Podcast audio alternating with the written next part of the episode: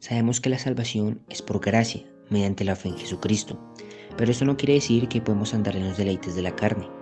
En la palabra dice, porque el deseo de la carne es contra el espíritu, y el del espíritu es contra la carne, y estos se oponen entre sí, para que no hagáis lo que quisierais. Gálatas 5:17.